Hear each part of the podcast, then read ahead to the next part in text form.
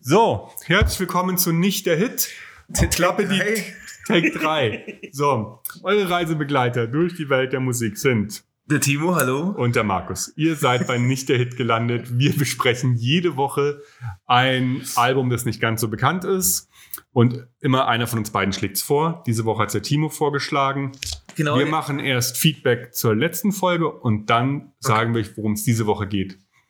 So, wir bedanken uns bei der Marin, die uns aufmerksam gemacht hat, dass unsere Technik nicht funktioniert und man Timo schlecht verstanden hat. Deswegen, Weil ich tatsächlich im Keller eingesperrt war. ja, ich habe ihn wieder rausgelassen.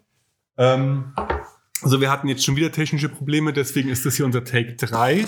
Das erste Mal. Aber es lag nicht daran, dass ich so viel Quatsch geredet habe oder so, sondern Die erste Folge, also der erste Take war super, war 35 Minuten war lang. richtig gut, war richtig schön. Ja. Hättet ihr euch freuen können. Ja, aber ist nicht. Ähm, so, ansonsten widme ich die Folge dem Flex München, wo ich es heute bereue, dass ich das Album da niemals aufgelegt habe. Bei dem ich, also da habe ich früher gearbeitet als DJ und das Album ist mir da nicht durchgekommen. Und ähm, wem widmest du es? Ich widme es dem Alex und auf jeden Fall meiner süßen Freundin, weil da, durch Bad Religion kann ich daheim auch Punk hören und meine Frau singt mit und das ist super. Oh, ob die Meltons gut finden, wenn du sie als süß bezeichnest. Oh nein, jetzt habe ich gesagt, wie sie heißt. Oh, Stimmt, jetzt, jetzt wird's geheim. Jetzt oh es, es geheim. tut mir leid, es tut mir leid. Ähm, ja, welches Album, Timo? Jetzt komm. Genau, das ist der Empire Strikes First. Das ist von der Band Bad Religion und das ist Album Nummer 13 schon von dieser Band. Genau, das ist, ähm, wurde ähm, quasi im Zusammenhang mit der Irak-Offensive 2003 geschrieben und dann 2004 veröffentlicht. Genau. Jetzt bist du dran, aber du schaust gerade ins Handy. Ja, der Chef hat gerade nochmal geschrieben, ähm, weil wir sind jetzt eigentlich schon in der Zeit, wo wir arbeiten müssten. Wir haben uns gerade nochmal ein bisschen Pause erbeten. Wir sagen aber nicht, was wir arbeiten. Nein, ähm, also für mich war das Album wie eine Zeitreise. Wenn du mich jetzt auch noch anschaust, dann könnt, krieg ich fast das Gefühl, dass wir uns Ich muss unterhalten. wenigstens kurz meinen Tee anschauen. Ja, okay. Ähm, also ein Album wie eine Zeitreise. Das kam jetzt, jetzt sage ich es richtig, 2004 raus. Da war ich ähm, definitiv 22 oder wurde 22 in dem Jahr und habe noch Springer getragen, schwarze Hosen, Lederjacken, überall Buttons. Ähm, war mit Leuten aus der Antifa befreundet. Kein Antifa-Mitglied, soweit es die Antifa eh nicht gibt, aber egal. Und ja, ich habe meine Springer nicht mehr, sonst hätte ich sie vielleicht jetzt sogar ausgepackt für heute, für Also ich kenne das tatsächlich, ja, dieses, dieses zurück. Also ich war, ich gehe ja auch immer, ich war auf Konzerten, als es die noch gab. Und ich war viel auf Bad Religion Konzerten und viel auf Punks Festivals. Ich mag das auch, so, sich dann nochmal so alte Hemden anzuziehen. Gut, und und jetzt zu dem Album hast du eh eine besondere Beziehung, weil es war das erste Konzert von deiner Freundin. Irgendwie genau, genau. Na, also nicht dieses Album, sondern die Band. Also das war das erste Konzerterlebnis, so richtiges Punk mit meiner Freundin. Und wir gehen auch jedes Jahr auf Bad Religion oder waren jedes Jahr. Das ist ja alles Vergangenheit mittlerweile. Und das war schon cool, sie so zu sehen, wie sie so eine, ihr erstes hartes Konzert, sie war gleich in der ersten Reihe voll am Pogen. Geil. Achso, Also mehr durch die Luft fliegen. haben wir gesagt, was Bad Religion ist? Also Bad, nee, haben wir, wir haben, äh, wir haben, Bad, Bad verdammt. Religion ist Hardcore-Punk. Genau, oder? es ist Oder- Hardcore-Punk. Es ist eine Band, die 1979 gegründet worden ist und die eigentlich diese ganzen Geschichten, Green Day, The Offspring, was ist noch berühmt in der, also NoFX. Ähm, Genau, die haben das eigentlich diese Musikrichtung gegründet. Also all, was man von Green Day kennt, kommt eigentlich ursprünglich von Bad Religion. und sie beziehen sich auf, ähm, zumindest mal in ihren Textstrukturen, auf so klassische Folksinger-Songwriter wie Bob Dylan. Genau, der Sänger war auch ein Yes-Fan zum Beispiel. Oder ist wahrscheinlich immer noch Yes-Fan. Genau. Ich glaube, das ist so, so ein Ding, das legst du nicht ab. Jetzt muss ich echt überlegen, was. Wir schon so viele. Das war so eine wir coole Folge uns einfach neu. Genau. Und hören jetzt auch auf, das zu sagen, weil sonst sind alle traurig, dass sie die nicht hören. Die Ähm, verschollene Folge. also die Texte sind sehr philosophisch und Sehr politisch. Sehr politisch. Genau. Sehr, also es ist von diesen ganzen Hardcore-Bands, äh, Social Distortion. Aber mit denen haben sie ja gemeinsam gespielt. Genau. Die, also Social Distortion und Bad Religion sind so gemeinsam die Bands, die übrig geblieben sind aus der Gründungsphase. Ja, und äh, Black Flag. und Black Flag. Die sind Also, sogar noch ein bisschen älter. Bruce äh, Wackerman, der Schlagzeuger, war, glaube ich, auch bei Social Distortion vorher. Kann sein. Äh, kommen der bei dem Album gespielt hat. wenn du den Schlagzeuger schon erwähnst, ist für mich halt das geilste Instrument auf dem Album. Der auch schon gar nicht mehr Schlagzeuger ist von Religion mittlerweile. Die wechseln halt ihre Besetzung auch so schnell. Ähm, wir haben in Vorbereitung auf die Folge die Biografie gelesen. Also Timo, Genau. hast du sie ganz Ich habe gelesen? sie bis, ich bin gerade beim letzten, beim, Nut, äh, beim letzten Album. Also ja, und ich habe ähm, irgendwann bei der Mitte, also als sie als sie zu Atlantic gewechselt sind, da bin ich raus und ähm, habe dann nur noch das Kapitel über das ähm, The Empire Strikes First Album gehört. Äh, gehört. Gelesen. Es gibt es nur als englisches Hörbuch. Ähm, gelesen. Weil die Wechsel sind mir zu. Also es sind wahnsinnig viele Wechsel in der Band. Und die Leute heißen auch immer wieder, haben die gleichen Vornamen. Es gibt ein paar Jays. Es gibt ein paar Brads, es gibt. und das macht es anstrengend zu lesen. Und deswegen, ich habe eine Grundidee von der Band und Genau. das passt auch. Solange äh, Greg Graffin dabei ist und der Sänger, ist das alles cool. Genau. Also es gibt ja drei Konstanten. Es ist Jay Bentley, der Bassist, Ja. dann Greg Graffin und jetzt halt Mr. Brad, der Gitarrist und Co-Songautor, der mal zwischendrin kurz draußen war. Aber eigentlich ist es eine von den Konstanten in dieser Band. Ja. Genau. Und Mr. Brad ist auch der, der ähm, Epitaph leitet. dem geht äh, Epitaph, genau, und damit ist er eigentlich auch der Gründer von Skatepunk und Weil Bad Skatepunk. Religion hat für ihr erstes Album Epitaph direkt gegründet als, ähm, als Plattenfirma. Ja, Und damit ist Mr. Brad halt eine tatsächlich inzwischen der großen Punkproduzenten. auf jeden also ich, jeder, ja. der mal Punk gehört hat, Ich war, hat auf jeden Fall ihn schon rausgehört oder mitgehört. Und er hat die ersten Green Day Sachen auf jeden Fall mitproduziert und NoFX und genau. Also, nebenbei auch immer bei, bei Bad Religion mitgeschrieben und mitgespielt und sich und halt inzwischen einfach reich geworden mit seinem Label. also viele Sachen, die man heute so hört, haben auf jeden Fall mit ihm zu tun, ursprünglich. Und, und ist, glaube ich, war eine Zeit lang das größte Indie-Label. genau, Also mit den meisten Plattenverkäufen. genau. Sie hat, der hat sich ja sogar mal mit Dr. Dre und so getroffen, weil die mal so ein riesen Indie-Label-Ding gründen wollten. Geil. Weil der doch dieses auch sein Label hatte, zusammen mit diesem, gab es auch diese Doku über den ihr Label, Ja. Interscope oder wie das heißt, oder?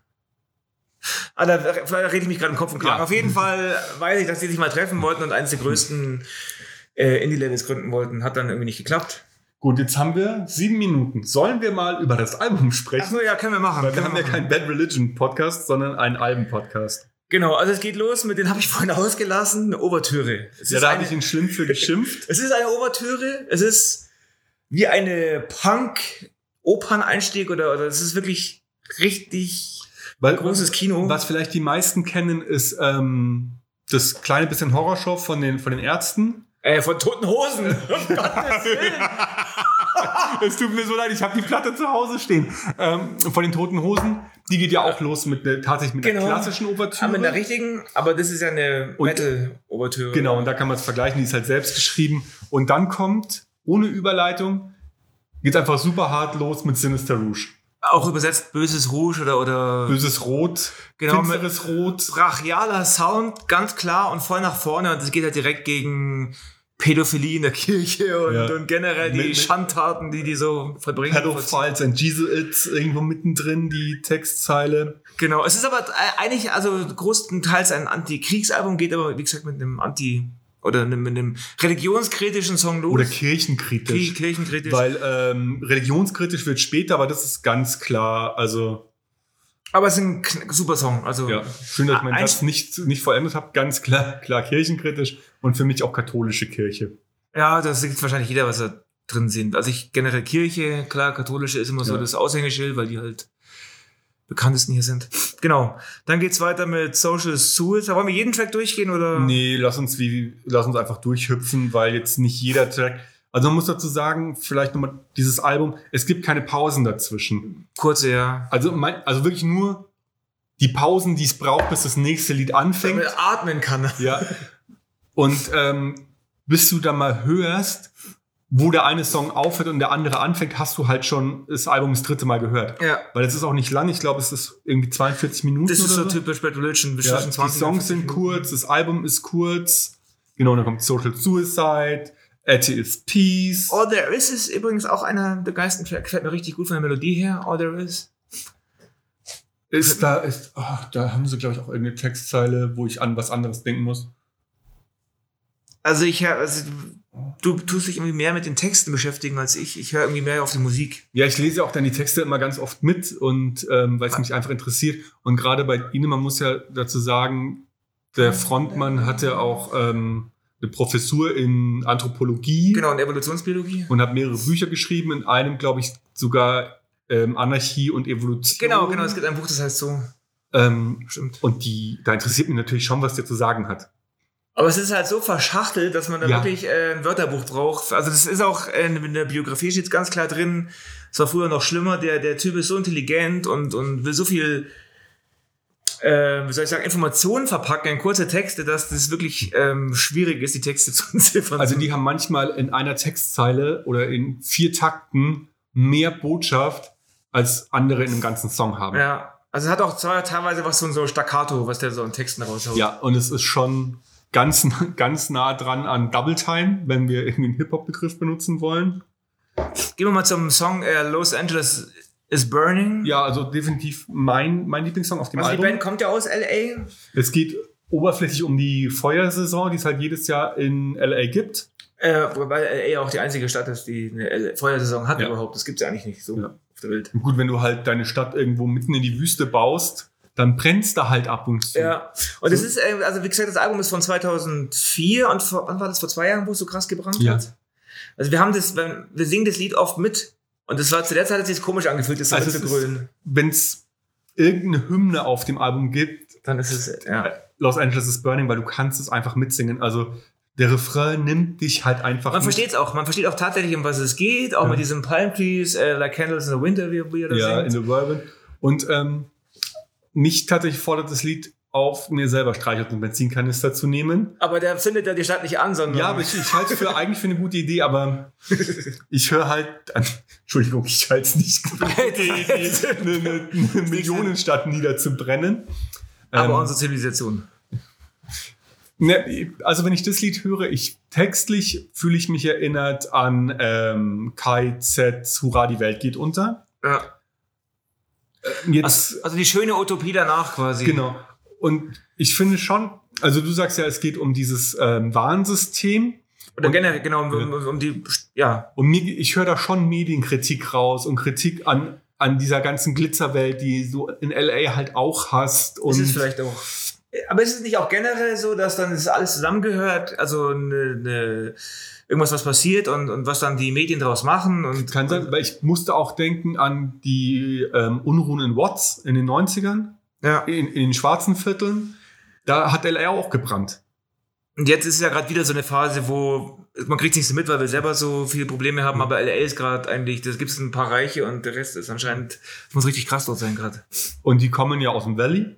Also, Genau. ähm, ich weiß es gar nicht, ist es Valley LA? Ist es Vorstadt? Es ist LA auf jeden Also Fall. es Es ist ein Teil von LA. LA, aber der LA ist anscheinend so aufgeteilt in verschiedene Bezirke. Es Ja. gibt Hollywood, dann das Valley und so die ziehen halt alle auch Bel so. Air, Beverly Genau. Hills und also Und das sind auch verschiedene, also das LA, aber es sind trotzdem irgendwie verschiedene Orte, weil das, ich war noch nie in LA, aber es muss ja groß sein und, und verschiedene. Städte Genau. sein. Also eigentlich ist Hollywood eine eigene Stadt, genauso wie es Valley wieder eine eigene Stadt ist. Genau, Hollywood scheint jetzt auch nicht so dieses Glitzer, es gibt ein paar Glitzerdinge, der Rest scheint eher so ein bisschen Ghetto zu sein. Oder gewesen zu sein zumindest. Zumindest damals, genau, in der, wo die Biografie geschrieben worden ist. Es ist immer schwierig, sich über Sachen Gedanken zu machen. Ich war noch nie in den USA und es muss einfach komplett anders sein. Deswegen bleiben wir auch beim Song Genau. und sagen, wir mögen ihn beide sehr auf dem Album. ich liebe diesen Song und Er ich, ich liebe es, die- ihn mitzusingen. Die, die Hook nimmt dich mit und ähm, in den Text kann man rein interpretieren am Ende, was einem dazu einfällt. Das ist das Schöne an den Bad Religion Texten.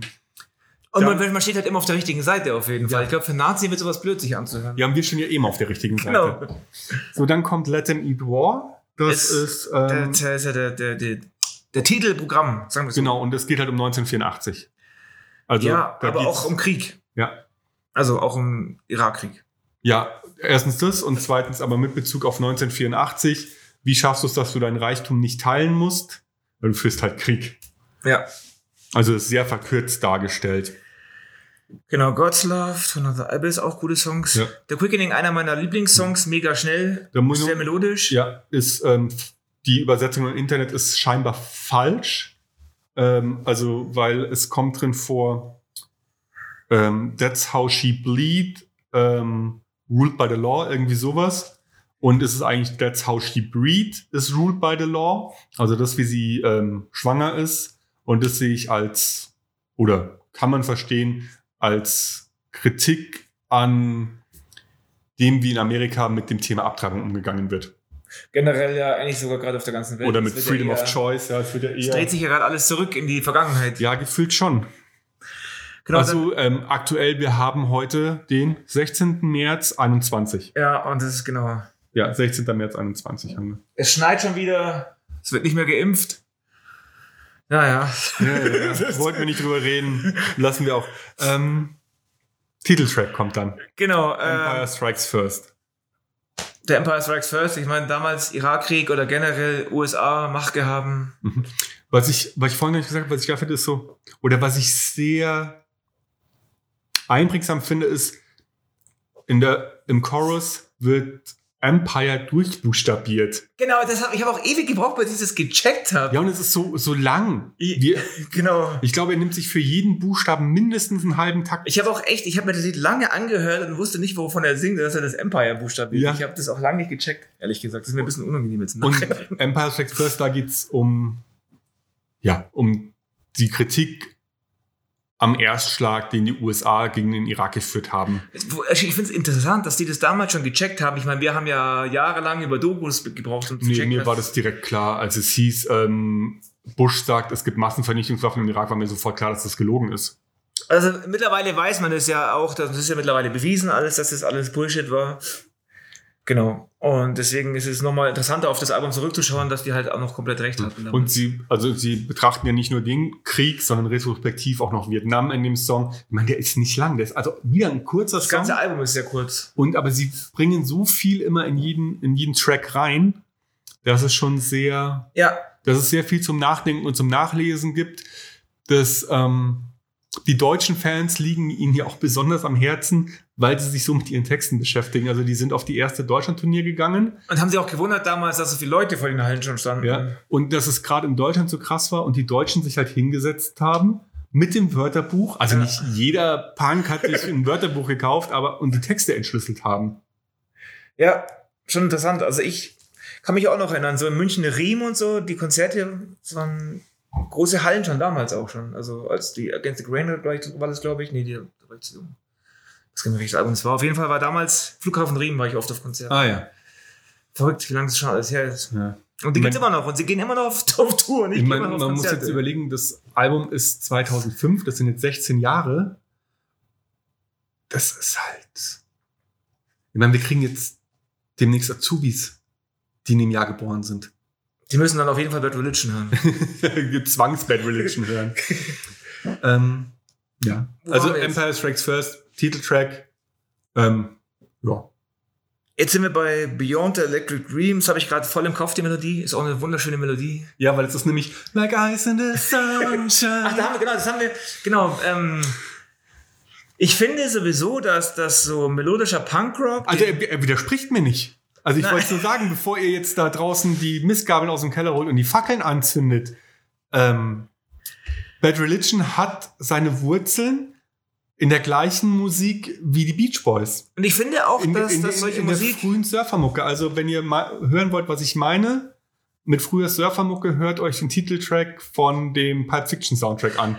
man muss sich einfach mal jetzt nicht vielleicht Beach, Beach Boys auch, doppelt so schnell, mit E-Gitarren, doppelt so hart, dann ist es Bad Religion. Ja, Also diese, generell diese 60er Jahre, diese melodische, mehrstimmige 60er Jahre Mucke habe ich mir schon früher immer gedacht, bisschen schneller, bisschen härter, wäre es geile Musik. Es ist auch so geile Musik, aber so Richtung Punk wäre es halt noch cooler. und sie singen ja auch sehr melodisch. Auf jeden Fall, Greg, Greg, Greg Graffin, der Sänger, ist ein sehr guter Sänger, der kann gut singen. Genau, ist eigentlich auch sozusagen ausgebildeter Sänger, also war zumindest mal im Chor und weiß, wie man Harmonien singt. Wir haben uns übrigens zur Vorbereitung ein Konzert angeschaut und zwar Live at the Palladium. Das ist eine DVD, die gibt's auf YouTube. Ist ein sehr gutes Konzert, weil ich finde, dass der, der Gesang sehr gut aufgenommen worden ist. Die singen ja live Ja. auch mehrstimmig. Aber was mir halt fehlt, ist die Wucht der Drums. Ich glaube, das, ist- ich glaub, das ist der Preis dafür, dass man alles mitgenommen hat. Also ich Ja. war, wie gesagt, oft auf Bad Religion Konzerten und man hört dann oft den Schlagzeuger sehr gut, weil der auch sehr gut ist, aber man hört dann auf die Mehrstimmigkeit nicht so wirklich gut raus live. Und auf dem Konzert hört man sehr, sehr gut raus, wie Also- die das machen. Mit der Gefahr, mich zu wiederholen in der Folge jetzt, ähm, ich hab's, ich weiß nämlich nicht mehr, in welchem Take ich es gesagt habe, ich würde mir auch nur die Schlagzeugspur von dem Album anhören. Wobei, genau, jetzt gibt es halt schon wieder einen anderen Schlagzeuger, der spielt schon wieder komplett anders. Ja, aber finde ich tatsächlich das Mächtigste auf dem Album ist das Schlagzeug, diese super penetrante Double Bass. ist ja auch ein sehr versierter Schlagzeuger gewesen. Ja, als hättest du dein eigenes, deinen eigenen Herzschlag im, im Gehörgang, wenn du ganz schnell gelaufen bist, kurz vom Kotzen und wenn du dann das Herz so überall und wenn du es dann hörst, so fühlt sich die Double Bass an, wenn du es laut genug hörst. hieß Bruce Wackerman und ist Ja. jetzt bei, wie heißt die, Avenged Unfold? Avenged Sevenfold. Genau, da ist er jetzt mittlerweile. Ja, Schlagzeuger. und bei dem liebe ich halt das Schlagzeug auch, aber ich wusste den Zusammenhang nicht. Ja, okay. Ja, das ist also, der ist ja irgendwie ein mega guter Schlagzeuger, schon irgendwie als Baby Schlagzeuger gewesen. Und es ist halt was krasses. Ich habe zwischenzeitlich mir einen Iron Maiden Live-Auftritt angeschaut. Wel- Welche Bude der Schlagzeuger da um sich rum aufbaut. Also ich meine, es ist ja eine halbe Wagenburg.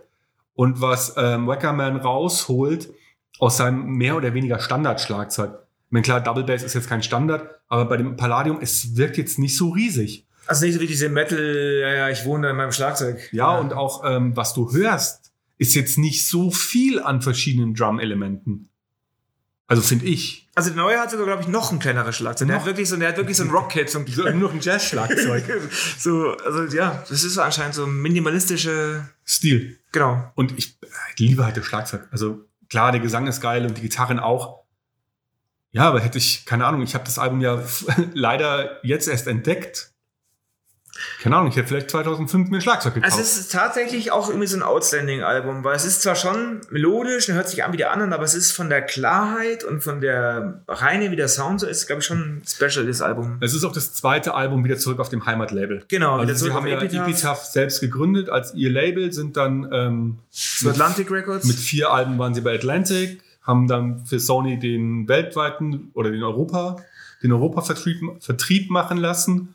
Da war ich übrigens raus. Also als die bei Atlantic waren, eine riesen Plattenfirma, das war mit Hast Stranger Than Fiction. Hast du die Alben jetzt nachgehört? Ich habe mittlerweile, ich hatte dann, ich war dann eben wie gesagt raus und habe dann vor, ich glaube so acht Jahren wieder angefangen Bad Religion zu hören. Ich höre alles immer. Und merkst du einen Unterschied? Ich, ja, auf jeden Fall. Die sind, also dieses, es gibt eins, das heißt, ähm, ah, wie heißt denn das wieder? Irgendwas mit America.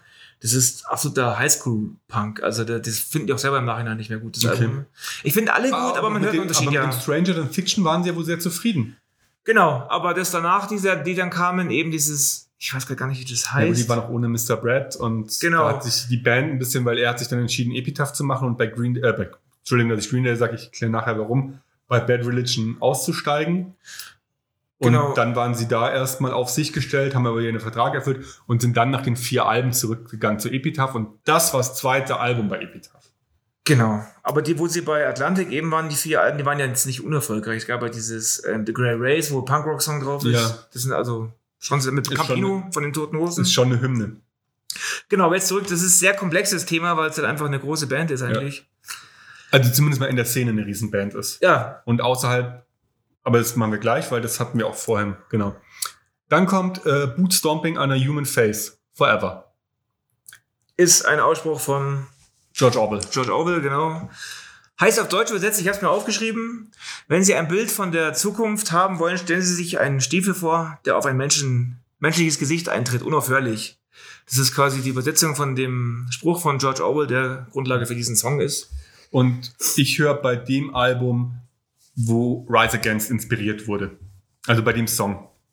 Also ich habe ähm, gestern noch mal ähm, ein Rise Against Album gehört, das mit Hero of War drauf. Ah, Ähm, und du hörst die Parallelen. ja, was ich gesagt, jetzt haben wir alles, also man hört es bei allen raus. Bei Ich, ich meine, bei Epitaph haben angefangen ähm, Offspring, Offspring, Green Day, NoFX, ähm, sonst noch irgendjemand Großes? ja, also Rise Against. Rise Against. Also, und die sind alle auch immer von Mr. Brad ähm, gemastert oder beziehungsweise abgemischt und aufgenommen worden, weil er ist ein begnadeter Tontechniker. Genau, der hat ja auch so, so genau, der hat seinen eigenen Sound erfunden auch. Ja. Das ging ja dann auch, ähm, ich glaube, so mit dem, mit dem Aufkommen von Nirvana war das dann so, dass die großen Labels unbedingt alle, alle Punkbands Ja. unter Vertrag haben wollten. Und manche sind gegangen, manche nicht. Ich meine, finanziell wird es ihnen gut getan haben. Das würde mich auch mal interessieren, ob die Millionäre sind oder nicht. Eigentlich ist es scheißegal. Also Mr. Brad auf jeden Fall. eine riesen Plattenfirma. Und was hier sehr bezeichnend ist, und jetzt ist tatsächlich Ärztevergleich richtig, die leben alle ihr Leben und treffen sich nur zum Musikmachen. Ja, Und das machen die Ärzte auch so. genau. Die leben auch komplett in den USA verteilt. Der äh, Greg Grayson lebt ja irgendwie in New York. Ja, oder da in, in Kanada inzwischen, oder? Sind die nicht Der äh? Jay Bentley lebt in Kanada. Genau. Und die treffen sich nur zum Mucke machen. Genau, wie die die, Ärzte. Die, die schicken sich halt ihre Texte hin und her und ähm, Unterschied zu den Toten Hosen, die wahrscheinlich sogar noch in der WG wohnen. ja, das glaube ich nicht mehr, aber, Aber- die haben lang, die waren, die sind tatsächlich nur Band. Aber die Ärzte fahren doch mit dem Turbus durch die Gegend. Also sie schlafen zwar am Hilton, aber sie fahren noch mit einem, die fahren alle noch im Turbus. Schön. Hab ich, also ich bin großer Ärzte-Fan. Wir haben noch einen Song. Ähm, Live Again, Live Again. Ähm, ja, habe ich vorhin schon gesagt und sage ich jetzt wieder. Der passt auch auf die American Idiot, die im gleichen Jahr erschienen ist oder ein Jahr später. Ich müsste nachschauen, weil er hört sich an wie ein scheiß Green Day Song. Oder wie ein guter Green Day Song. Also, Ja, es gibt keine schlechten Green Day. Es gibt auch keine, es gibt keinen einzigen schlechten Bad Religion Song, in meinen Augen. naja. Es gibt bessere und schlechtere, aber es, Ja. gibt, ich kann, es gibt keinen, wo ich mir sagen würde, boah, den kann ich mir jetzt nicht anhören.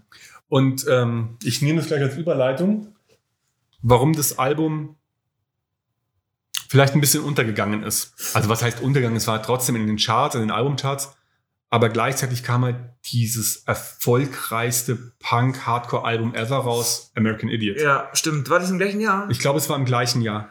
Von dem ja jeder Song, glaube ich, in den Charts war, gell? Also, so ziemlich, also, Also jeden, den sie ausgekoppelt haben. also ja, gleichzeitig. Genau. Also selbst so Songs wie Jesus of Suburbia, der jetzt ziemlich weit hinten auf dem Album eigentlich ist. Ja, und. Boulevard of Broken Dreams, aber ich kenne ehrlich, über das Album reden wir nicht, das war einfach viel zu erfolgreich. Genau, ja, Da ja, schon viel zu klar. viele Meinungen dazu.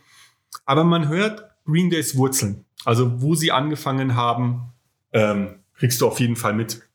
Auf jeden Fall. Und sie kommen halt alle aus dieser California-Ecke und dass der California Surf und Skatepunk der erfolgreichste ist, liegt auf jeden Fall an Mr. Brad, der ihn mit groß gemacht hat und an Kelly Slater und Tony Hawk. Mhm. Was, denn jetzt ein Surfer und ein Skater Stimmt, damit zu man, das tun, muss man, stimmt, Timo? das muss man auch nochmal zurück, dass ähm, quasi ähm, Also das ein Surfer auf, auf Bad Religion zugekommen ist oder auf Epitaph und gefragt hat, ob, er nicht, ob sie nicht Musik für ihn hätten. Also eben Kelly Slater, Ja. der bekannteste Surfer. Ich kenne mich da nicht so aus. Und äh, Epitaph eben einfach Musik gegeben hat. Oder gesagt haben, nimm was du willst. Und so eigentlich auch diese, also ich stelle jetzt mal Surf und Skaten in eine Ecke. Ähm, dadurch, dass eigentlich entstanden ist, dass Surf und Punk und Skaten und Punk und Skate-Punk, dass das eigentlich entstanden ist. Das war eigentlich Und, und daraufhin ist halt auch ähm, auf Tony Hawk Pro Skater 2, die einen relativ großen Soundtrack hat, das Spiel. Also ich rede gerade über ein Playstation-Spiel. Ähm, da ist von dem Album was mit drauf. Ich habe jetzt gar nicht mehr im Kopf was, aber ich, das Spiel habe ich auch hoch und runter gespielt. Stimmt, ich habe es gelesen, ich weiß gar nicht mehr, stimmt, ich weiß auch nicht mehr, welches das war. ist, glaube ich, auch nicht so wichtig. Wahrscheinlich ist es Los Angeles is Burning oder so mit drauf. Aber auf jeden Fall hat es eine, hat Bad Religion und diese ganze Skatepunk und es hat eine riesen Verbindung und alles kommt auch irgendwie ein bisschen von Bad Religion. Und es gibt übrigens auch eine super Doku auf ZDF Info zu dem Thema. Die heißt irgendwie The History of Punk oder so. Okay. Okay. Vierteilige, hab ich dir schon geschickt. Ja, stimmt, hast du mir geschickt. Sehr interessante Doku, wenn man sich für die Entwicklung der Punkmusik, wenn man mal sieht, dass, also Punk hat ja unser komplettes Leben auch beeinflusst. Die Musik, die Charts, So wie es halt danach der Hip-Hop gemacht hat. Genau, und es waren ein paar Leute, die das alles irgendwie ins Rollen gebracht Mhm. haben. Es waren nicht viele Menschen, das waren sehr wenige. Ich wollte noch kurz auf, auf deutsche Bands kommen, die definitiv, die ich ähm, beeinflusst höre. Und zwar ist das einmal Wieso, textlich sowie soundmäßig. Halt die Texte ein bisschen straighter bis extremistischer und ähm, die, der Sound nicht ganz so gut. Und die andere Band, die ich da raushöre, ist, ähm, ist Guano Apes. Also genau, stimmt, du hast, ja. Aber ich weiß es nicht mehr Was genau. ist mit Toten Hosen und Ärzten? Wo Nein. sind die? Die sind vom Schlager, also Toten Hosen sind vom Einfluss Schlager beeinflusst. ja, und äh, die sind halt vom, vom UK-Punk beeinflusst. ja, stimmt. Stimmt, das waren ja die zwei Schienen, der UK-Punk und der amerikanische Punk, also Ja. Ramones und Sex Pistols. Wobei ähm, Brad angefangen hat, ähm, Gitarre zu spielen, nachdem er Ramones gesehen hat. Ja, Was Ramones? Ja. genau, ist ja ein amerikanischer Punk eben. ja. Und ist sehr, ja, sehr cooles Album. Macht Spaß zu hören. Man muss es möglichst laut hören. Würdest du jetzt, willst du jetzt weiter Bad Religion hören und dir mal die komplette Biografie reinziehen? Wenn ich neben dem, was wir sonst für einen Podcast dazu hören, dazu komme, ja, aber ich will auf jeden Fall das Album weiterhören. Also ich habe während der Biografie, das habe ich übrigens, Olli Schulz hat das auch gemacht. Deswegen habe ich, der hat, äh, Olli Schulz hat so einen Podcast, da hat er erzählt, er liest gerade die Bad Religion Biografie und hat sich dann immer das Album angehört, über das es gerade ging. Ah ja. Und das mache ich, habe ich dann auch eben gemacht. Das ist ganz cool. Also man liest ein Kapitel über ein Album Und hört dann das und hört sich das währenddessen an. Das ist eine coole Sache. Macht Spaß. Und was wir jetzt, wir haben einen neuen Service uns überlegt. Der Timo macht eine Spotify-Playlist zum Podcast fertig, wo in, von jeder Folge unsere beiden Lieblingssongs in also der eine Playlist sind. große Playlist mit Genau. jeweils zwei, drei Songs pro Podcast. Genau. Und jeder, ein- machen wir jeder ein oder jeder zwei? Oder? Ich würde sagen, das entscheiden wir pro Folge extra. Jetzt müssen wir eh schon mal, wir sind in Folge 5, Ich habe 6. keine Ahnung. Ja, Es schwimmt gerade alles so dahin. ja, es ist halt, ja, keine schöne Zeit. Ähm, ich glaube, genug zu dem Album, oder? Genau. Der Schlagzeuger ist mega. Ich finde es schade, dass er nicht mehr dabei ist. Ist mein Fazit von Ist der Bruce Weckerman? Ich glaube, er heißt Bruce Weckerman. Vielleicht heißt auch Brad Weckerman war der dritte Brad. Noch ein Brad. der neue Schlagzeuger ist aber auch gut. Der hat wahnsinnig viel Power, ist total Also ich trashig. das Newsmap Out of Hell, das 2012er Album, das habe ich aufgelegt. Das habe ich auch sehr gefeiert. Aber ich Genau, kannte das- nicht. Und ich liebe, scheiße, ich liebe den Schlagzeuger. Danach kommt Truth North, True North schon, oder? ich Nee, da kommen noch ein paar mehr. Ja. Ähm, gut, dann kommen Großes Thema. wir kurz, nein, kurz nicht mehr. Wir, wir beenden, also, das war's zu Bad Religion, Bad Religion, wir hoffen, die Aufnahme ist dieses Mal gut. Aber wenn ich so die Kurve anschaue, dann sieht sie ganz gut aus. Wir haben auch wieder schon die 30 Minuten geknackt. So, wir machen jetzt noch kurz den Social Media Teil und dann sage ich euch, was die Hausaufgabe ist für nächste Woche. Social Media, ihr erreicht uns auf unserer Webseite nichtderhit.com. E-Mailen könnt ihr uns unter info@nichtderhit.com. Ihr findet uns auf Instagram. Da freuen wir uns auf jeden Fall, wenn ihr vorbeischaut. Und es war genug an Social Media Sachen. Und nächste Woche werden wir vom warmen Kalifornien ins kalte München wechseln, musikalisch. Wir werden lokal. Wir fahren an den Goetheplatz und hören das Album Equilibrium von Main Concept. Ein Hip-Hop-Album. Und damit würde ich sagen, sind wir raus für die Woche. Stay tuned und wir hören uns bald wieder. ciao. ciao. Ciao.